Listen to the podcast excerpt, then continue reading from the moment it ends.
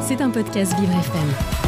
Bonjour Dimitri Ducrologmo. Bonjour Dominique. Alors ce matin Dimitri, vous nous parlez de la suppression du, du droit du sol à Mayotte. Le ministre de l'Intérieur Gérald Darmanin a annoncé dimanche 11 février la fin du droit du sol à Mayotte en réponse à la question migratoire. Alors pour rappel, Mayotte est un département français de 310 000 habitants situé près du continent africain dans l'océan Indien où près d'un habitant sur deux en 2017 était étranger. Nous allons prendre une décision radicale qui est l'inscription de la fin du droit du sol à Mayotte dans une révision constitutionnelle, a déclaré le ministre. Cette décision est prise dans un contexte où l'archipel est paralysé depuis trois semaines par des barrages routiers de collectifs citoyens pour protester contre l'insécurité et l'immigration incontrôlée. Alors que la crise de l'eau commence tout juste à se résorber grâce à la saison des pluies, le département connaît une situation de nouveau tendue. En plus d'affrontements réguliers avec les forces de l'ordre, des collectifs de citoyens s'en sont pris au campement de migrants installés autour du stade de Cavani à Mamoudzou, lieu où quelques 500 Africains venus de la RDC, du Burundi, du Rwanda et de Somalie se sont installés dans des abris précaires depuis le mois de, mois de mai 2020. 2023 et une partie d'entre eux a un statut de demandeur d'asile. La RDC, République démocratique, du, Congo. on est bien d'accord.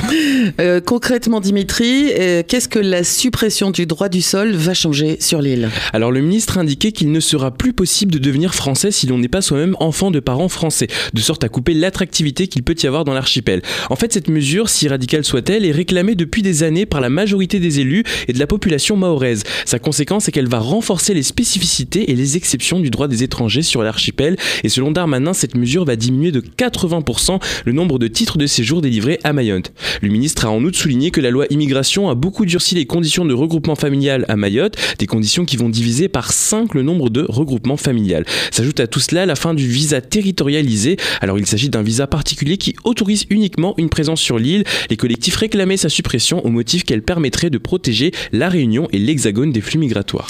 Et il faut ajouter encore à tout cela la mise en place d'un rideau de fer dans l'eau oui, alors ce ne seront pas des fils de fer condensés pour faire un mur, mais simplement le déploiement de bateaux de la marine nationale face aux côtes tanzaniennes et de drones marins pour empêcher le passage des kwasa-kwasa, des filières d'immigration, ajouté le ministre. Alors les kwasa-kwasa, ce sont des canaux de pêche rapides. De ces annonces, élus et responsables des collectifs reviennent, retiennent avant tout la fin du droit du sol. La députée Estelle Youssoufa du groupe Lio à l'Assemblée parle d'accord de Mamoudzou historique, ajoutant que Mayotte ne peut pas être prisonnière éternellement de sa géographie et qu'elle ne peut pas continuer à être une maternité pour des gens qui demandent de la nationalité française. Safina Soula, l'une des leaders des Forces Vives, un des collectifs qui fait barrage dont le slogan est On gagne ou on gagne, a souligné que les barrages ne seront levés que quand nous aurons un retour par écrit de tous ces engagements. Darmanin a déjà promis l'évacuation totale du camp du stade de Cavani en indiquant que les réfugiés ayant obtenu l'asile vont être rapatriés dans l'Hexagone. Une image du jour mahoraise.